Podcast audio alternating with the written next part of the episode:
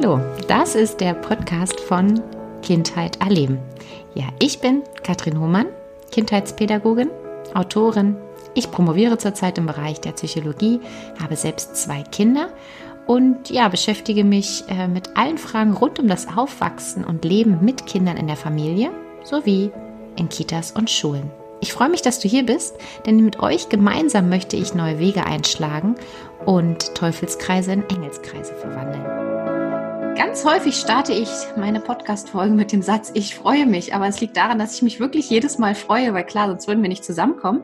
Und gerade für die Hörer und Hörerinnen suchen wir uns ja mal Themen raus und Gäste, ähm, die total spannend sind und wo ich selbst auch einfach so für brenne und Lust habe mit den Personen ins Gespräch zu gehen. Und heute habe ich Johanna Domwert eingeladen.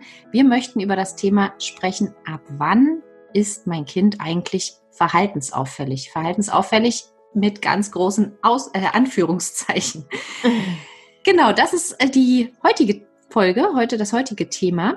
Und genau, ich habe Johanna eingeladen. Johanna, magst du dich kurz vorstellen, damit so ein kleiner Teil weiß, wer du bist?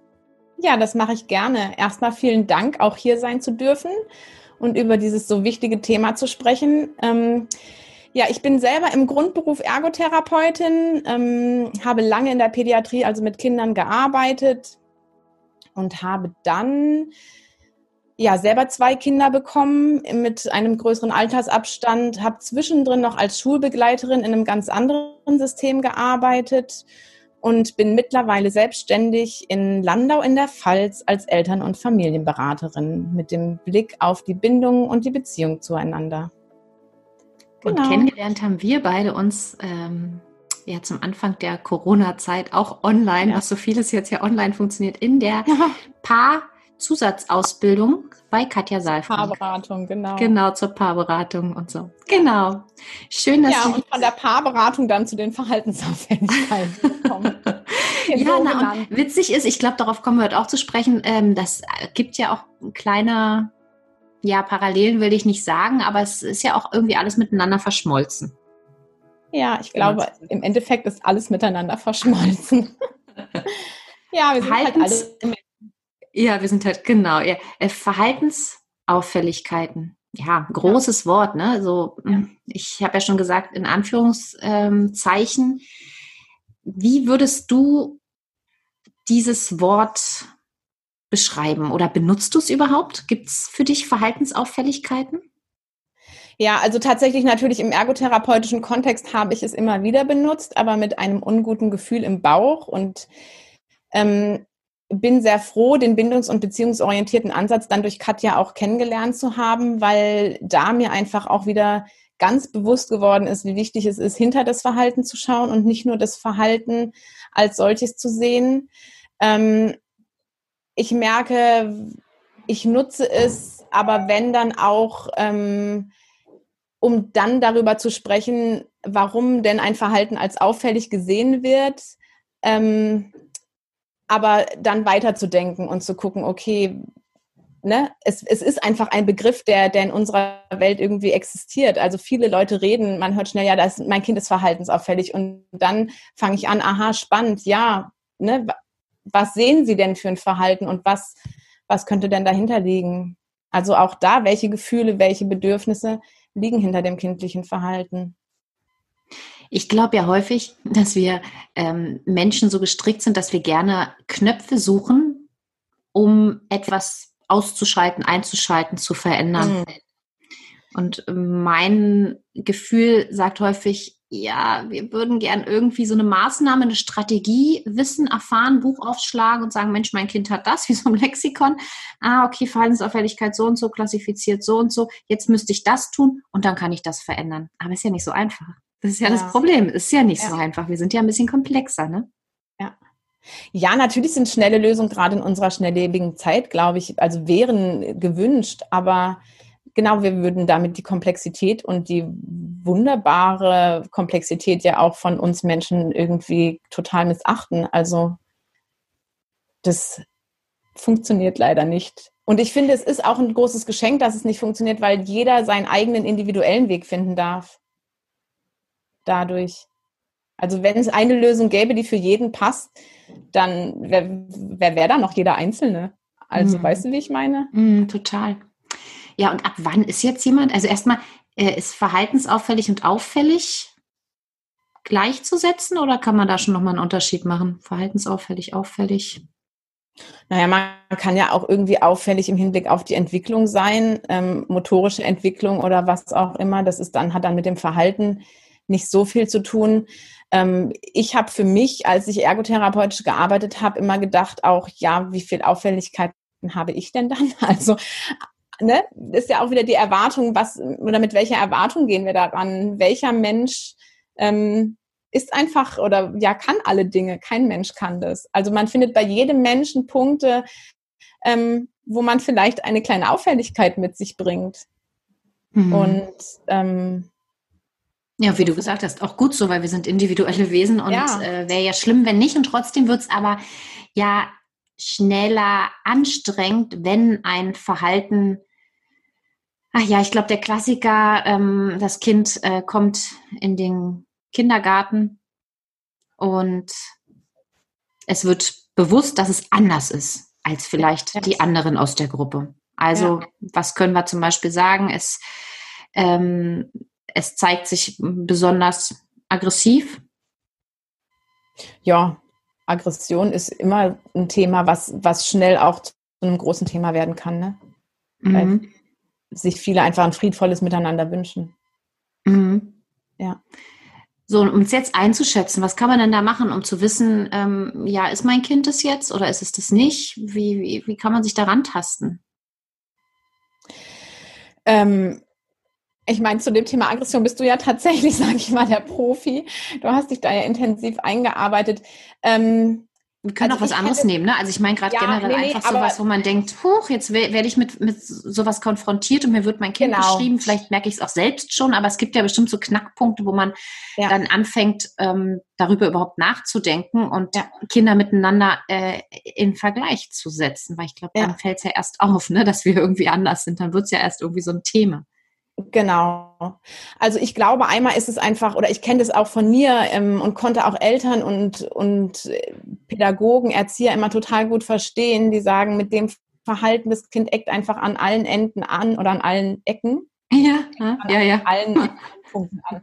Genau. Und ich kann das verstehen, wenn da oder wenn da ein großer Leidensdruck ist. Und in meinen Augen ist das auch ein ganz wichtiges Kriterium. Also die Verhaltensauffälligkeit bedeutet ja im Endeffekt nur, dass etwas außerhalb der Norm ist. Und wenn wir davon ausgehen, die Norm wird ja von irgendjemandem festgelegt. Also ist es ja immer auch, liegt es im Auge des Betrachters, wer legt diese Norm fest? Ähm, und ganz wichtig ist es aber immer zu gucken, finde ich, wie hoch ist der Leidensdruck? Also hat ein Kind das Gefühl schon, mit mir ist irgendwie was falsch, weil ich ähm, einfach nicht stillsitzen kann oder mit mir ist irgendwie was falsch, weil ich schnell wütend werde oder mit mir ist irgendwie was falsch, weil die anderen Kinder gar nicht so gerne mit mir spielen möchten. Also das ist ein, ein Leidensdruck, den, der im Kind stattfindet und natürlich auch Eltern, die sagen, unser Alltag ist so ja, mit, mit so vielen Herausforderungen gestückt, dass wir gar nicht wissen, wie wir hinterherkommen sollen. Dann ist, finde ich, der Punkt einfach vielleicht gar keine, also ich für mich bräuchte diese Diagnosenstellung nicht, aber dann ist für mich der Punkt, wo man gucken kann, okay, was, was ist der Grund, warum das Kind dieses Verhalten zeigt? Das für uns als auffällig, ja, oder als auffällig betrachtet wird. Und mit dem uns das Kind ja aber einfach irgendwie was sagen möchte, was es einfach mit Worten noch nicht ausdrücken kann. Kinder sind einfach Kinder. Ja, Kinder Und sind einfach Kinder. Ich ja. habe gerade auch drüber nachgedacht, klar, ich habe jetzt mh, hm, gesagt, wenn sie in die Kita kommen, weil dann sind sie natürlich mit einer größeren Gruppe ähm, mhm. im Vergleich und mit anderen in einem ähnlichen Alter und dann geht's ja schnell los, dass man sagt, Mensch, der und der und der. Und wir wissen ja, mit diesen Vergleichen, das ist eh äußerst schwierig und mit wem vergleiche ich mich und genau was sind die Erwartungen, also was erwartet die Umwelt von dem Kind oder welche Erwartung hat die Umwelt an das Kind, wie es zu sein hat. Aber wahrscheinlich geht es auch schon weiter zurück, wenn, weil du gerade auch angesprochen hast, diesen Leidensdruck, den eine Familie hat, also wenn ein Kind auf die Welt kommt und ähm, viel weint, schlecht schläft. Ja. Auch dann schauen ja Familien nach links und rechts und denken, Mensch, ist das bei dir auch so? Ist das normal? Muss das ja. so sein? Mache ich was falsch? Und dieses mache ich was falsch. Wir wollen ja einen guten Job machen. Wir wollen ja gute Fachkräfte sein. Wir wollen gute Eltern sein, gute Bezugsperson für das Kind. Und wahrscheinlich fängt es schon viel, viel früher an, ne? dass man so denkt, ja. was ist denn hier? Wie ist denn mein Kind und wie hat es zu sein? Ja.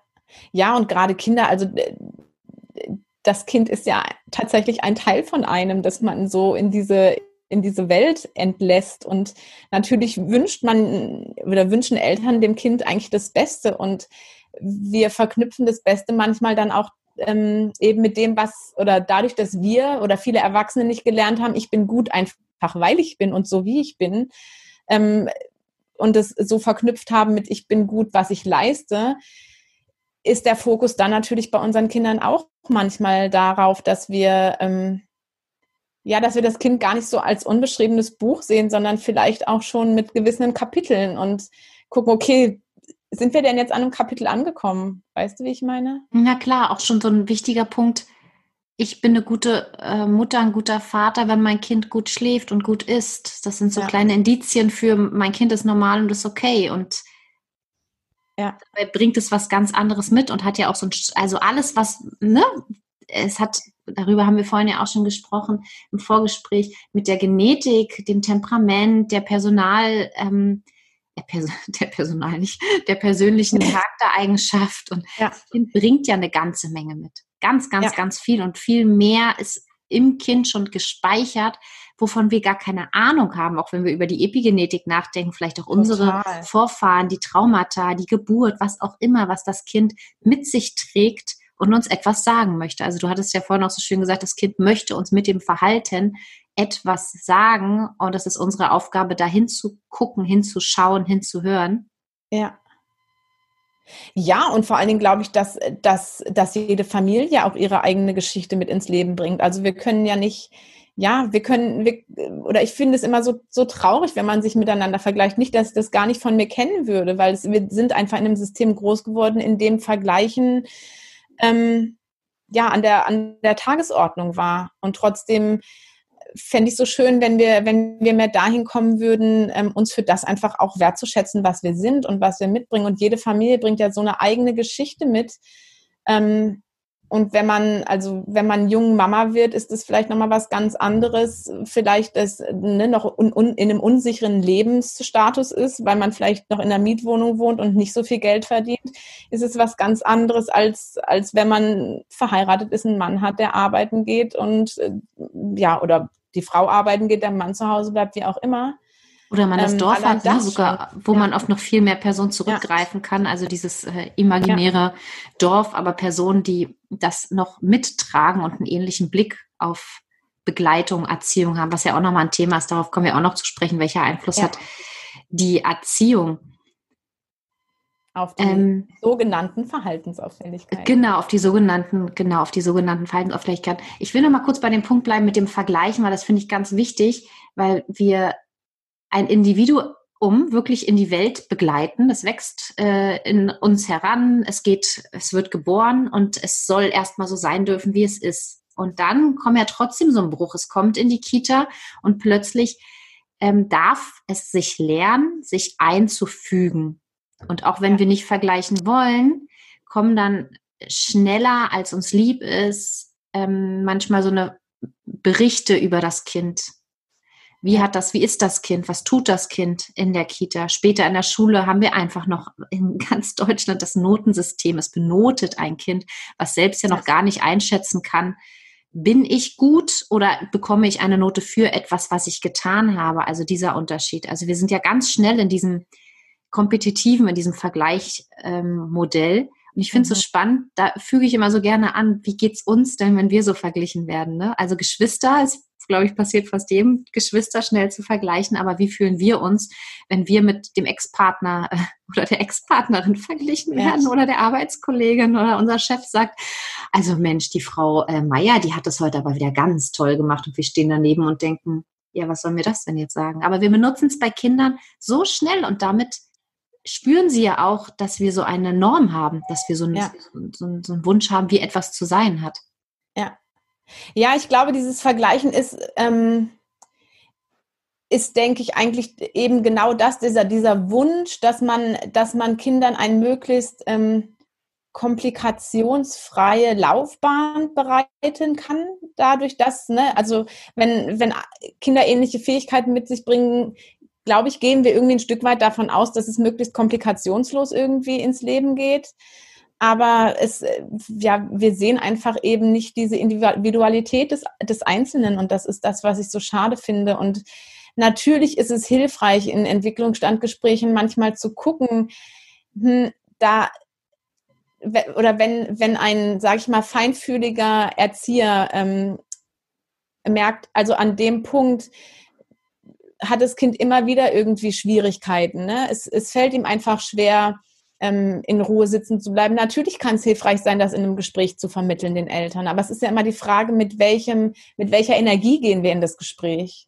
Gehen wir in das Gespräch, in dem wir auch mit dem Gegenüber in einer Verbindung sind und einfach Beobachtung in alle Richtungen mitteilen? Oder gehen wir in das Gespräch, um zu sagen, hey, guck mal, mit dem oder mit deinem Kind ist in dem Punkt irgendwie was falsch, in Anführungsstrichen auch wieder, ne? Ich finde ganz schön an dem Satz, was du, den du gerade genutzt hast, es geht ums Kind. Also das Kind kann nicht. Für das Kind ist es schwierig.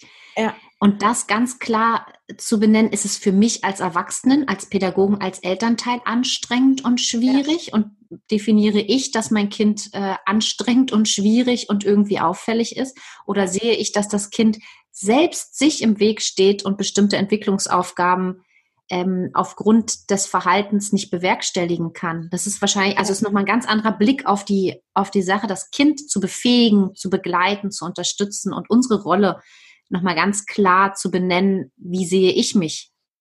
Was habe ich für eine Erwartung, aber was auch was, was möchte ja. ich für das Kind? Ja, total. Das ist ein ganz anderer Ausgang vom Gespräch, hm? zu sagen, ja Mensch, äh, wir müssen jetzt einfach etwas tun. Wir machen jetzt Konsequenz XY, äh, Systemtrainingsplan so und so. Wir nehmen vielleicht genau, auch, ist jetzt an der Zeit, dass das Kind das kann, ne? Das, Na klar, und dann können wir ja halt auch morgen vielleicht, damit es nicht mehr einnässt, äh, die Klebchen verteilen. Das ist natürlich, ja. es klingt für ja. mich immer so paradox, aber es ist noch ein ganz gängiges Vorgehen, auch mit diesem System zu arbeiten, um das Verhalten eines Kindes zu verändern. Aber letztlich frage ich mich dann, wie ist dem Kind geholfen? Habe ich das Kind dann gesehen? Ja. Wenn ich ähm, Stickersysteme ver ver verteile, weil es nachts und äh, im, im, Kindergarten mit fünf Jahren ähm, noch einnässt, sage ich einnässt. Ja. Zum Beispiel.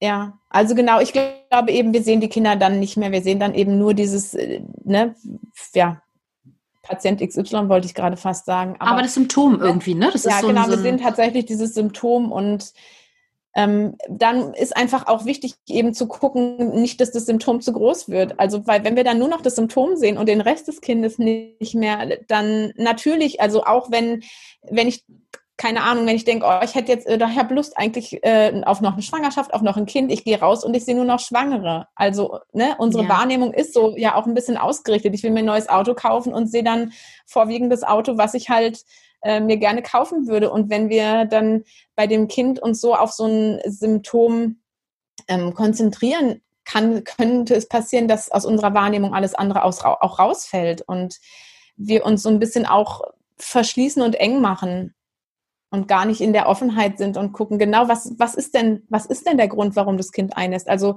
was ist zu Hause los gewesen? Ähm, Gab es vielleicht Erlebnisse, die das Kind auch so erschüttert haben? Ähm, was, was ist für eine Anspannung in dem Kind? Und natürlich ist es manchmal unangenehm, dahin zu gucken, aber es ist so, so wertvoll. Also ich finde, es, das erhält die Würde in jedem einzelnen Menschen und in den Kindern. Und ich finde, Kinder sind, oder ich habe immer so das Bild, dass so, so eine kleine Pflanze, die eigentlich möglichst ja möglichst heil einfach auch bleiben darf. Und ganz, ganz viel von dem Guten braucht, ne? ganz viel yes. von dem, von dem Kompetenzblick. Also ich erinnere mich in so Phasen auch immer gern daran, wie viel Positives etwas Negatives verträgt. Und genau, ja. wenn, wenn du gerade sagst, wir beißen uns so fest oder sehen nur noch das und reden nur noch darüber und vergessen vielleicht auch darüber zu sprechen, was gerade alles so gelingt, was gerade einfach auch den Alltag so bestimmt. Also du sagst ja gerade, seit wann tritt es auf? Welche Umbrüche fanden ähm, statt? Gibt es vielleicht einen Umbruch? Ja. Da auch hinzuschauen, ähm, seit wann tritt das Verhalten auf? In welchen Situationen? Was ist dem vorhergegangen? Und die Einflüsse halt einfach auch sich genau anzuschauen, unter denen das Kind gerade steht, um nicht einfach nur die Spitze des Eisberges, ne, den wir ja auch immer so gerne nutzen, den wir nur sehen, zu bearbeiten, sondern dieses Ganze darunter sich anzuschauen. Ja, ja da gehe ich komplett, ganz klar, ganz, ganz komplett mit. Und dann gibt es ja trotz alledem Situationen, wo man sagt, Mensch, also ähm, mir ging es ähnlich so in der Vorarbeit zu dem Thema, ähm, habe ich so ein bisschen gelesen, okay, welche Klassifikation von Verhaltensauffälligkeiten kann man so vorfinden und dachte, huch, Mensch, ja, da hätte ich ein paar, mein, meine Kinder wahrscheinlich auch. Also ich würde kaum jemand finden, der keine hat. Also schon allein ähm, äh, Nägel knabbern oder ja. Bei uns Erwachsenen ne, gibt es natürlich auch die Süchte und, und, und, also Süchte noch nicht mal, sondern der Konsum von bestimmten Sachen, was bei uns Erwachsenen wahrscheinlich schon als auffällig eingestuft werden könnte, wenn man sagt, ich trinke zweimal die Woche ein Glas Wein oder so. So, darüber ja. denken wir bei uns Erwachsenen aber viel weniger nach. Bei den Kindern schauen wir da genau hin und oder bewerten. finde ich auch so ein Thema, ne? Also bei Kindern wird es ganz schnell bewertet, wie Kinder mit in Konflikten leben. Und wenn man sich so manche Konflikte vielleicht dann auch in Erwachsenenbeziehungen anguckt, ähm, ja, genau, jetzt habe ich dich aber unterbrochen. Nee, also aber das ist schön, weil ganz wichtig, klar, und da kommen wir auch zu dem Punkt äh, Konfliktfähigkeit. Von wem lernen Kinder? Also von ja. wem und wie lernen Kinder und wann lernen Kinder? Ne? Also da können wir ja auch, könnte man jetzt auch wieder ganz viel füllen, aber welche Rolle spielen wir als erwachsene Vorbilder in der ganzen, ja. in der ganzen Situation? Und ja. bei den Konflikten wird es zum Beispiel total bewusst, aber auch bei ähm, äh, Oma raucht ganz stark, Papa trinkt äh, jeden Abend ein Bier, was auch immer. Sie gucken ja auch, wie regulieren Erwachsene sich, wie tun sie das? Ja. Wie kommen, wie kommen Sie zu Ihrer Bedürfnisbefriedigung? Ja. Ähm, und Kinder suchen sich ihren Weg und sagen uns mit ihrem Verhalten erstmal noch, okay, hier ist gerade was nicht okay, ich komme da nicht weiter. Ja. Genau, was ich immer vorher sagen wollte, ja, aber was haben wir denn? Jetzt haben wir so eine Sache, ein Kind, ähm, ja, was ist denn so ein klassisches Beispiel, oder muss nicht klassisch sein, aber fällt dir ein Beispiel aus deiner Praxis ein, wo du sagst, ha, da da war so ein Moment von, von einer Auffälligkeit, vielleicht auch von einer Verhaltensauffälligkeit, wo Eltern an so einen Punkt gekommen sind, dass sie einfach am Rand ihrer Kräfte waren und was getan werden musste. Mhm. Also da fallen mir natürlich mehrere Punkte ein und äh, gleichzeitig fällt mir ein, auch da wieder, wie komplex dieses Thema ist. Also ähm, das, das hängt eben dann auch davon ab, wie geht zum Beispiel der Kindergarten oder die Schule damit um? Ja, also ein Kind kann ja eine Verhaltens äh, oder ein Verhalten zeigen, ähm, wenn der Kindergarten den diesen Fokus so darauf legt und Eltern auch immer wieder darauf hinweist, macht es bei den Eltern Druck. Die Eltern sehen dann auch wieder vorwiegend das Versuchen oder wünschen sich, das abzustellen. Ähm, verändern vielleicht ihre Erziehung, wo wir ja nachher auch nochmal hingucken, was ist denn überhaupt förderlich und was ist vielleicht auch hinderlich. Ähm, und dann steigt ganz schnell der Druck. Also gerade bei Kindern, sage ich mal, Ende des Kindergartens kamen ganz oft Kinder mit einem Ergo-Rezept, weil sie eben vielleicht noch nicht still sitzen konnten, weil sie den Stift nicht halten können, weil sie ja, Einnässen war auch immer wieder Thema, weil sie Schwierigkeiten haben, den Raum als Ganzes wahrzunehmen, also von der visuellen Wahrnehmung. Ähm, und ich finde immer, das ist ja schön, wenn das jemand beobachtet und trotzdem ist die Frage, mit welchem mit welchem Druck beobachtet man das? Ne? Also kann man sagen, hey, wir fördern das jetzt ein, Stück weit einfach spielerisch auch und gucken mal, was sich verändert oder legen wir dann nur noch diesen Fokus äh, darauf? Auch da sind wir wieder bei dem Punkt. Und ähm, natürlich kenne ich auch Kinder, also ich habe auch mit Kindern gearbeitet, die in ähm, Heimeinrichtungen gelebt haben und ähm, die einen ja ein ganz großes Spektrum an diesen sogenannten Verhaltensauffälligkeiten gezeigt haben und, und ganz klar war aber auch immer ähm, den, den Weg sich vorne dran anzugucken. Ne? Was haben die Kinder auch schon, schon erlebt? Und ja, je nachdem, wie dieses Verhalten auch begleitet wurde, kann es ja auch sein, dass sich Verhalten festigt. Also wenn ein Kind, ähm, sage ich mal, wenig Aufmerk oder ne, Aufmerksamkeit klingt schon immer so, ist so ein negativ besetztes Wort, aber wenn ein Kind wenig Zuneigung bekommt, weil Eltern vielleicht sehr stark mit sich selber beschäftigt sind und es dann aber lernt, über ein bestimmtes Verhalten wenden sich Mama oder Papa mir aber schneller zu, lernt das Kind genauso schnell auch dieses Verhalten dann vielleicht öfters zu zeigen. Und ähm, aber eigentlich ist dieses Grundbedürfnis dahinter, also das ist, deswegen ist mir das so wichtig, dieses Grund, also immer wieder auch auf die Bedürfnisse dahinter zu schauen, weil das Grundbedürfnis ist so ein menschliches Bedürfnis und es ist manchmal dann natürlich, ähm, ja, schwierig, wenn man, wenn ein Kind es auf so eine Art und Weise ein Stück weit einfordert und trotzdem, wenn wir uns dem Ganzen mit einem offenen Herzen widmen können, dann können wir dem Kind auch das geben, was es gerade braucht. Aber egal, also gerade es ist einfach noch ein Kind, denke ich mir. Natürlich, wenn ein Erwachsener jetzt irgendwie, und ich finde es so spannend, also Katja, das weiß nicht, ob es im Paarberatungskurs dann, was machen wir Erwachsene manchmal für, für abstruse Dinge, um vielleicht in Kontakt mit jemand anderem zu kommen?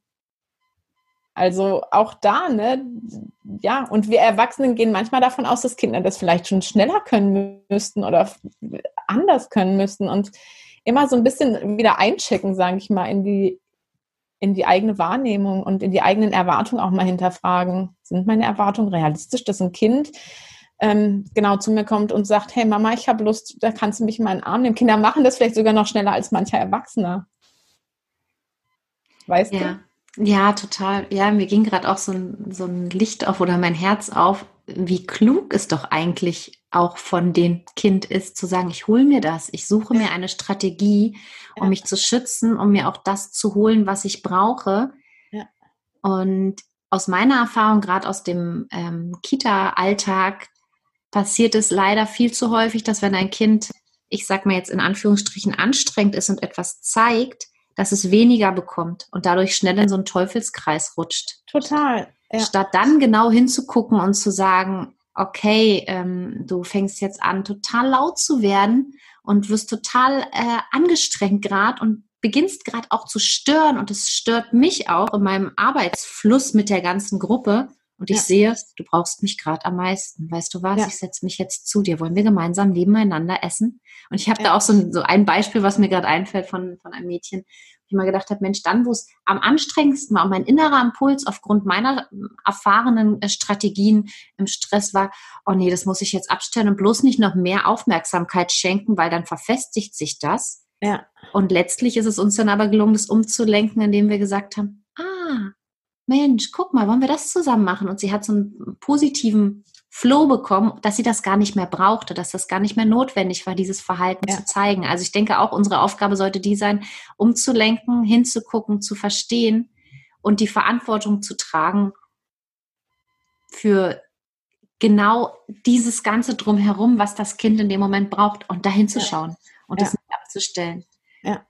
Ja. Und, ja, ja, das wäre natürlich zu schnell, das, genau, aber zu schnell passiert genau das Gegenteil, ne? Das ist eher und dann und dann sind wir so, wir sind auch, wir Menschen sind, das, das darf man nicht vergessen, wir sind auch so gepolt, dass wir es gerne schön haben wollen und was aus der Reihe, ähm, also das Negative fällt auf, es fällt viel mehr auf als das Positive und was aus der Reihe tanzt, wird puh, auch nochmal so bewusst wahrgenommen und wir wollen es irgendwie verändern. Und das ist ja, und ne, auch als, als Erzieher hat man das sicherlich auch, aber ich kann mich auch noch daran erinnern, dann als, ähm, als gerade als Schulbegleiterin oder auch als Ergotherapeutin, dann kann es ja auch sein, dass der andere dich, dich bewertet dafür, wie du mit dem Kind umgehst, zum Beispiel. Ne? Also wie, das, äh, man hat ja auch den Wunsch, eine gute Arbeit zu machen. Und wenn man dann, ja. wenn das halt noch nicht so anerkannt ist, dass man mit Kindern umgeht, wird man schnell abgestempelt, auch ja, ne, die, die ist nicht ja, konsequent ja. genug oder was. Ist nicht konsequent genug, da funktionieren ja. die Kinder nicht. Guck mal, die kann das nicht gut und dann genau. zuckt man schon. Wenn die Gruppe mal lauter ist oder es wieder einen Konflikt gab, äh, statt zu sehen, Mensch, nee, wir üben das, wir üben das und Kinder dürfen das üben und ich bin da, ich begleite sie dabei und wir gucken und jedes Kind darf auch äh, anders sein und äh, sich seinen Weg bahnen Genau, ja, ja, da könnten wir jetzt noch ewig drüber sprechen. Da könnten wir tatsächlich genau die Gefühle und Bedürfnisse und dass jedes ja. Gefühl auch einfach sein darf und nicht immer nur alles Friede, Freude, Eierkuchen sein ja. muss, sondern dass wir den Kindern genau dann diese, diese Chancen nehmen. Und doch will ich sagen, gibt es bestimmt, das ist jetzt nicht so mein Feld, Auffälligkeiten, wo es sehr wohl wichtig ist, ähm, das abzuklären von Psychologie, Medizin etc., um sich wirklich auch sicher zu sein, braucht mein Kind vielleicht doch Unterstützung, die eben nur mit, sage ich jetzt mal, Bindung und Beziehungsbegleitung ähm, nicht ausreicht, ne? wenn irgendwas wirklich ja. vorliegt, eine, eine Störung, eine organische Störung oder ähnliches, wo es einfach auch eine Begleitung benötigt. Natürlich. Also ähm, ich finde, da ist immer ein ganz wichtiger Punkt, dass man für sich als Eltern, also wenn wir als Eltern anfangen, unsicher zu werden, egal aus welchem Grund das ist, ja, wenn wir bei dem Thema bleiben mit den, mit den Säuglingen, die schlecht schlafen, ähm, ich, oder viel schreien auch, also es gibt ja, oder ne, ich kann mich daran erinnern, dass ich mal eine, eine Mutter gekannt habe, die mit ihrem schreienden Säugling nachts tatsächlich zum Arzt gegangen ist, weil sie Angst hatte, weil sie dachte, was ist denn da los? Also irgendwas mache ich falsch, irgendwas ist mit meinem Kind falsch. Und wenn wir in so einen Stress geraten, ähm, dann sind wir nicht in einem regulierten Zustand. Das heißt, wir können auch unser Kind nicht regulieren. Das heißt, es ist wichtig zu gucken, dass wir wieder für uns in eine Sicherheit kommen. Und wenn es dann der Weg zum Arzt ist, wunderbar. Also, ne, wenn das ein Arzt ist, der einen dann auch auffängt und vielleicht auch ein bisschen ganzheitlich beruhigt und sagt, ja, ich gucke mir das an und gleichzeitig, es gibt so Phasen im Kindesalter. Und das, was aber mir manchmal auffällt, ist in unserer schnelllebigen Zeit ähm, gar nicht mehr die Zeit dafür ist, um so unterschiedliche Wahrnehmungen miteinander abzugleichen, ähm, sondern dass dann halt eben schnell ein Rezept ausgestellt wird oder wie auch immer. Also manche Ergotherapeuten würden natürlich sagen, nee, Ärzte stellen gar nicht so schnell Rezepte aus. Aber ähm, es fehlt für mich so ein bisschen dieser ganzheitliche Blick manchmal auf die Kinder. Und wenn natürlich, oder wenn eine Mutter das Gefühl hat, mein Kind stottert, ähm, ich, ne, lieber einmal zu, zu früh zum Arzt zu gehen, als, als sich zu sagen, nee, da ist nichts. Ähm, weil man muss sich selber oder darf selber in eine Sicherheit kommen. Und wenn man das tiefe Vertrauen in sein Kind hat und sagt, hey, das, das, das läuft und ich beobachte das jetzt einfach mal eine Zeit, wunderbar. Aber wenn man sagt, hey, ich will das einfach lieber abgeklärt haben, um für mich sicher zu sein, ist das genauso wunderbar. Ja, wunderbar, wie du es auch gerade gesagt hast mit der Selbstregulation, ja. ne? dass man selbst sicher ist. Und nur wenn wir sicher sind, ja. dann ähm, ja, können wir die Sicherheit eben auch ausstrahlen und das gut auffangen. Und dazu gesagt, wir lernen ja auch. Also wir lernen ja auch total. Ja, total. Und so wie das Kind lernt, dürfen wir auch in diese Rolle reinwachsen. Ja und genau schauen, äh, was passiert hier, was macht das mit mir, wie war es ja. in meiner Kindheit, was durfte bei mir sein, war ich vielleicht ähnlich, vielleicht habe ich auch Ängste, weil es mich an mich selbst erinnert und es mir nicht gut ging. Also es ist ja auch so ein mega großes Spektrum und wie ja. schön, dass es dann eben auch ähm, Fachkräfte gibt, wo man genau weiß, sie gucken auch nochmal mit einem ganz bedürfnisorientierten Blick darauf. Und das heißt ja auch nicht, wenn ich eine Medika also wenn ich ein Medikament verschrieben bekomme, dass ich es auch gleich äh, einsetzen muss, sondern auch dann kann man ja noch weiter schauen und gucken, ob das auch zu uns passt, ob das für uns das ist, was wir uns für unser, unsere Familie jetzt wünschen, was die Entlastung bringt. Genau, das ist natürlich immer von Vorteil, dann einfach auch das für sich abzuwägen. Ne? Und also gerade bei ähm, Medikament ist natürlich am schnellsten bei Kindern, die die Aufmerksamkeitsprobleme ähm, haben. Ähm, ich, ich bin weder ein Freund noch ein Gegner. Auch das sind, finde ich, sind immer ganz individuelle Entscheidungen. Aber wichtig ist einfach, das zu begleiten und nicht nur zu sagen, hey, ich gebe meinem Kind jetzt Ritalin und alles ist gut. Also und das System drumherum bleibt, wie es ist. Ne? Das genau. ist natürlich immer ein, ein, Zeichen, um hinzugucken und von den Kindern, so wie wir es schon gesagt haben, eine schlaue, eine schlaue Art und Weise, ja. ähm, wirklich mit dem Finger drauf zu zeigen und zu sagen, Hilfe, ich brauche hier etwas, ich brauche hier eure Unterstützung, bitte, bitte seid da, bitte helft mir mit ja. meinem, was ich gerade durchmache, mit meiner ja. Not. Und ich finde, es ist das größte Geschenk, was man seinen Kindern machen kann, auch zu sagen, ey, ich wachse mit dir. Also ähm, auch wenn es mir manchmal, also mich manchmal echt herausfordert, versuche ich mit dir zu wachsen und dann aber auch in dem Tempo, das für uns beide einfach stimmig ist. Also auch wir dürfen da sehr liebevoll mit uns umgehen und sagen, und gerade überfordert mich das noch, deswegen, ne, ja, gehen wir jetzt Unterstützung, mal, ne? Genau. Genau, hole ich mir Unterstützung. Wir müssen nicht alles alleine schaffen. Auf keinen Fall, auf keinen Fall. Ja. Nee, das ist auch so ein Bild von uns. Höher, schneller, weiter, besser und alles durchgetaktet und so. Und ich glaube, das ist halt auch wieder so ein Punkt, worüber man auch lange sprechen könnte. Aber welche Erfahrungen haben wir gemacht? Welches, äh, da kommen wir auch gleich zu der Erziehung, die wir weitergeben. Welche mhm. äh, Erziehungsmuster haben uns als Mensch geprägt? Welche Erwartungen habe ich an mein Kind, weil meine Eltern diese Erwartung an mich hatten und ja. die Eltern meiner Eltern an sie. Das ist natürlich unsere Geschichte, die wir mit uns tragen und die unsere Eltern und äh, Großeltern ja. mit sich tragen, die prägt das so ungemein. Ja. Und auch die Erwartung, die ich vielleicht versuche gerade zu verändern, aber dann von meiner Umwelt spüre, von den Großeltern der Mensch. Aber bei uns war das früher so und muss das jetzt nicht so sein. Und es beginnt ja. beim Schlafen, es beginnt beim Stillen, es beginnt beim äh, Grenzen aufzeigen ähm, ja. in Konfliktsituationen. Genau, ja. Welchen Einfluss hat die Erziehung auf Verhaltensauffälligkeiten bei Kindern? Gibt es da überhaupt einen Einfluss? Also, hm? Tatsächlich gibt es einen ganz großen Einfluss und ich habe sogar gestern bei der Recherche für heute eine Studie dazu gefunden. Die kann ich dir nachher ja vielleicht auch mal schicken und dann kannst du. Dann machen wir sie in die Show Notes nochmal rein. Perfekt, genau, wer sich da Genau. Mhm. Ähm, ich glaube, sie heißt, warte, ich habe es mir aufgeschrieben, Auffälligkeiten im Kindesalter, Risikofaktoren und die Inanspruchnahme präventiver Angebote von einer Frau Nagi. Ich hoffe, ich habe es richtig ausgesprochen. Mhm.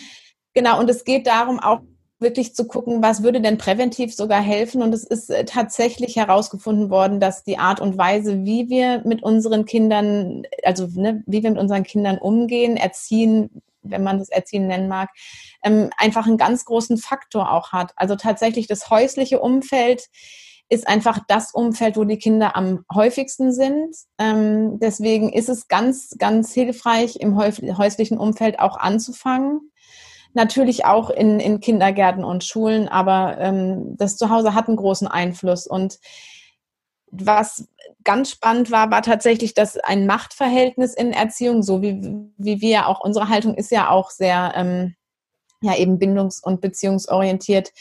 Ähm, also Machtverhältnis ist tatsächlich eher kontraproduktiv. Ein, ähm, körperliche Strafen sowieso, überhaupt Bestrafungen ähm, wirken sich eher negativ auf diese Verhaltensauffälligkeiten auf, aus. Und was ganz deutlich ist, ist, dass Kinder eben ähm, ja ein, ein positives Familienklima wirkt sich förderlich aus. Ähm, und Eltern, die so, ja, wie Jasper Juhl auch gesagt hat, der Leuchtturm sind. Ne? Das ist einfach für Kinder ganz, ganz, ganz förderlich, auch mit Verhaltensauffälligkeiten der Leuchtturm, ne, der Führung gibt, der den Weg ja. leuchtet, der den Weg zeigt, aber seine Macht, sein, sein Ich weiß es besser, ich weiß, wie, ja. wie du zu sein hast, ich sage, weil ich habe die Erfahrung, ohne das Kind mit einzubeziehen, ja. verpasst, ne, sage ich jetzt mal. Also die Macht oder missbraucht, viel mehr noch missbraucht ja. und damit ja seine Verantwortung ein Stück weit verschiebt.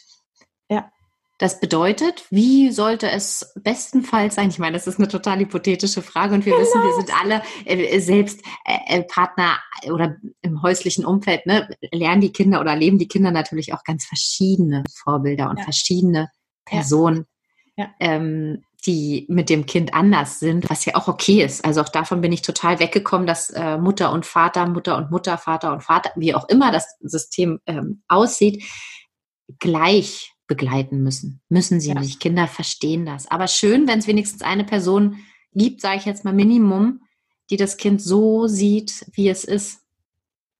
Ja, da, da gibt es auch, ich weiß, das habe ich schon von einer langen Zeit mal gelesen. Also das Wichtige ist wirklich, dass das Kind eine Pers Bindungsperson in der Resilienzforschung ist das mal ähm, Thema gewesen, dass das Kind eine Bindungsperson hat, ähm, von der es einfach wirklich angenommen wird. Und ähm, Geborgenheit empfängt und Liebe und Wärme.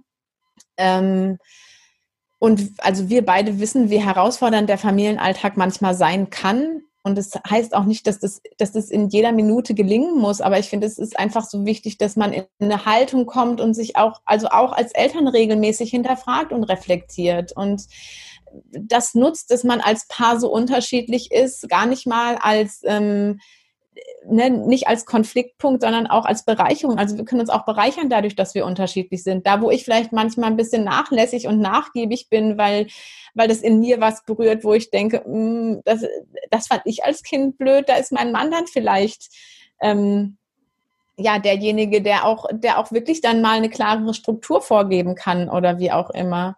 Ähm, herausfordernd. Ja, also wir dürfen, genau, wir dürfen, wir dürfen Konflikte, glaube ich, als, ähm, als etwas sehen, was uns, also nicht als etwas Trennendes, sondern als etwas, in dem wir uns besser kennenlernen. Und ich glaube, das ist, ähm, ja, das, das wäre schön, wenn das, wenn das überall so wäre. Aber das ist natürlich das, das, das, das, das optimale Bild irgendwie, dass wir, dass wir stets versuchen, uns zu reflektieren, unsere Haltung zu reflektieren.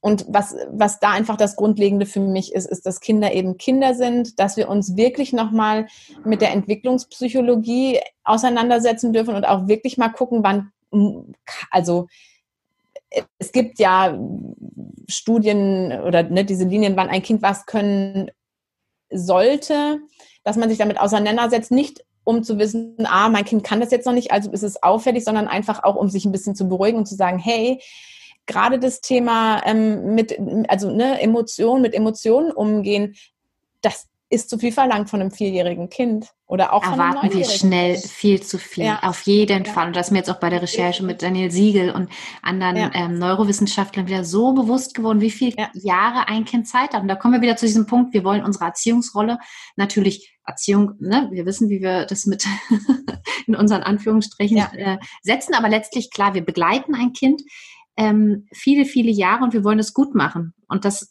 war ja auch unser, Kon äh, unser Konsens zu Beginn unseres Gespräches, dass wir uns auch über diese Rolle oder durch diese Rolle definieren ja. und diesen Anspruch an uns haben, dass wir, ich sag mal, gute Menschen hervorbringen und mhm. dadurch so eine Erwartung und so ein Druck erzeugt wird, dass wenn wir das gut machen, dann wird das Kind gut und ich habe einen guten Job gemacht und sich davon ein bisschen zu lösen und anzuerkennen, ja. mein Kind ist mein Kind, mein Kind ist eine eigenständige Person, ich begleite es, ja. ich begleite es, ich begleite es, aber ich ähm, kann es nicht biegen und formen, es ist keine Knetmasse. Ja. Und ich bin damit verknüpft und ich darf auch wachsen und ich werde auch Fehler machen. Ja. Wir dürfen da alle wesentlich wohlwollender mit, mit uns umgehen. Also sowohl mit uns als der auch mit den Erziehenden als auch mit den Kindern, den Lernenden, also oder auch Lehrenden. Im Endeffekt sind sie auch, oder sind wir alle Lehrende und Lernende. Und grundsätzlich, das mag ich so gerne, gibt jeder irgendwie in jedem Moment sein Bestes. Auch wenn wir es ja. manchmal anders bewerten und denken, naja, dein Bestes war jetzt nicht gut genug und für mich vielleicht jetzt ein bisschen komisch. Aber für den Menschen, der sich verhält, hat das erstmal einen Grund. Und der verhält sich aus einem bestimmten Grund heraus, so wie er sich verhält. Und es ist ja. in dem Moment das Beste, was er kann. Ja. Und wenn ich so für mich überlege, also ähm, ich war als Kind auch dann eher ein Kind, was, also im Unterricht habe ich ganz viel gequasselt und ähm, ja, war eher etwas unruhig. Und wenn ich so überlege, was, was mir geholfen hätte, wenn mir jemand einfach sagt, ja, jetzt sei ruhig und konzentriere dich, das wie? Also, ne, hätte ich ja, wenn ich es gekonnt hätte, vielleicht auch sogar gemacht, aber ähm, vielleicht wusste ich auch, also irgendwo wusste ich ja auch vielleicht gar nicht so richtig wie. Und ähm, wir, wir dürfen davon einfach, ne, wenn, also wenn wir davon ausgehen, dass, dass, dass Kinder lernen, dann dürfen wir uns auch damit auseinandersetzen, unter welcher Atmosphäre lernen wir Menschen denn gerne. Und wir lernen, also ich lerne tatsächlich gerne, wenn, ähm, wenn mir schon auch jemand vielleicht mal sagt, was, was ihm jetzt gerade nicht passt und trotzdem aber mich als Ganzes sieht und, und nicht nur mich auf dieses Verhalten reduziert.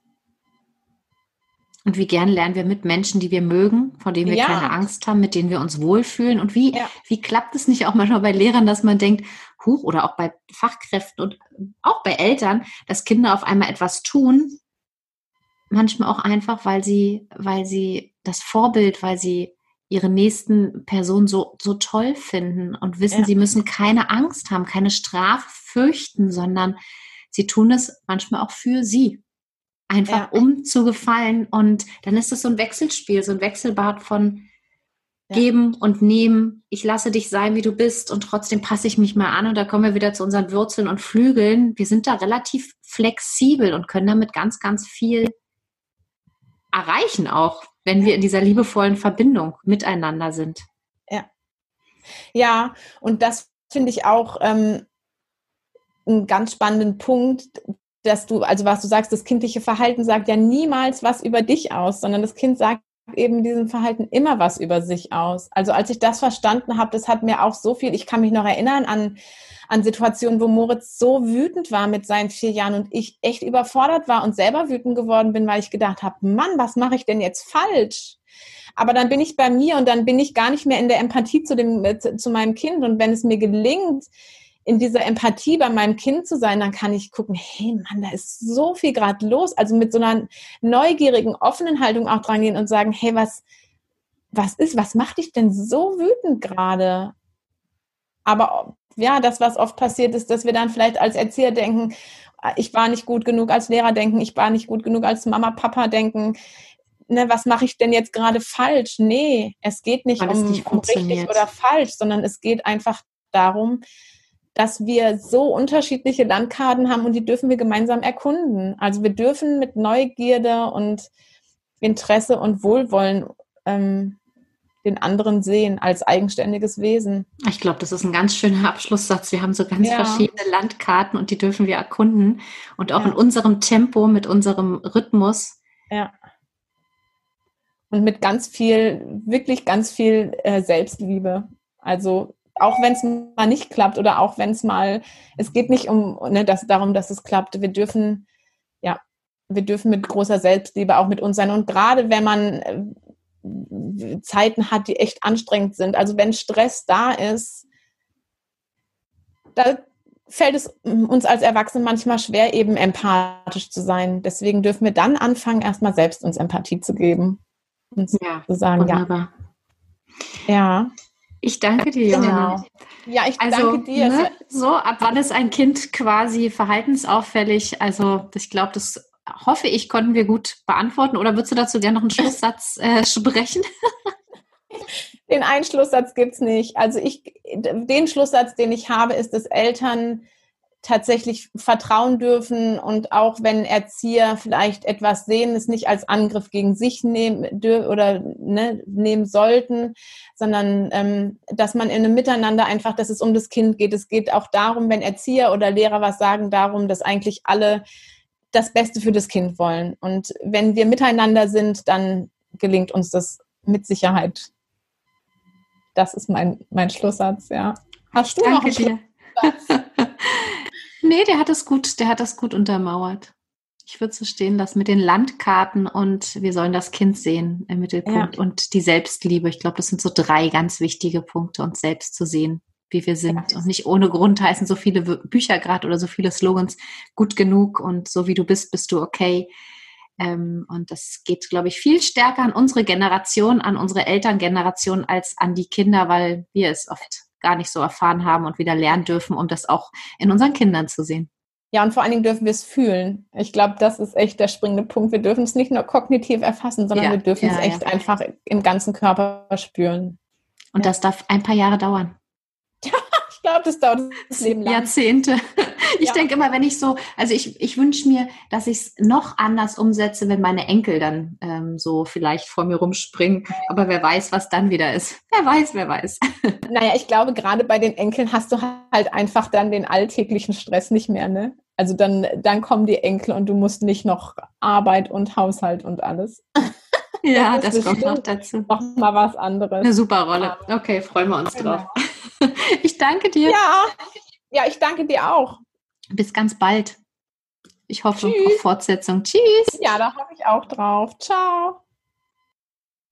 Ja, danke fürs Zuhören, euch da draußen. Ab wann ist mein Kind verhaltensauffällig? Ist natürlich eine super schwer zu beantwortende Frage. Holt euch unbedingt Unterstützung, wenn ihr das Gefühl habt, ihr kommt irgendwie an eure Grenzen. Möchtet ihr euch aber noch mehr damit beschäftigen, was unser Blick macht, was unsere Bewertung macht, was die wiederum mit dem Verhalten der Kinder zu tun hat, möchte ich euch einladen, in Kürze auch die Podcast-Folge zu hören mit Fair Finger. Mm, ja, wann mich das Verhalten eines Kindes triggert Und ich denke, das sind auch ganz, ganz wichtige Schlüsselmomente, in denen wir so ja auf etwas anspringen, auf ein Verhalten anspringen, was uns viel, viel größer erscheint, als es vielleicht ist. Genau, da seid gespannt. Ich bin's auch. Äh, in Kürze erscheint auch diese Podcast-Folge. Und für alles weitere folgt gerne auf Instagram, auf Kindheit erleben. Äh, auf Facebook bin ich vertreten. Und habt ihr eine Idee für eine kommende Podcast-Folge? Habt ihr eine Leserfrage? Dann meldet euch gern unter kontakt.kindheiterleben.de. Ganz liebe Grüße und bis bald.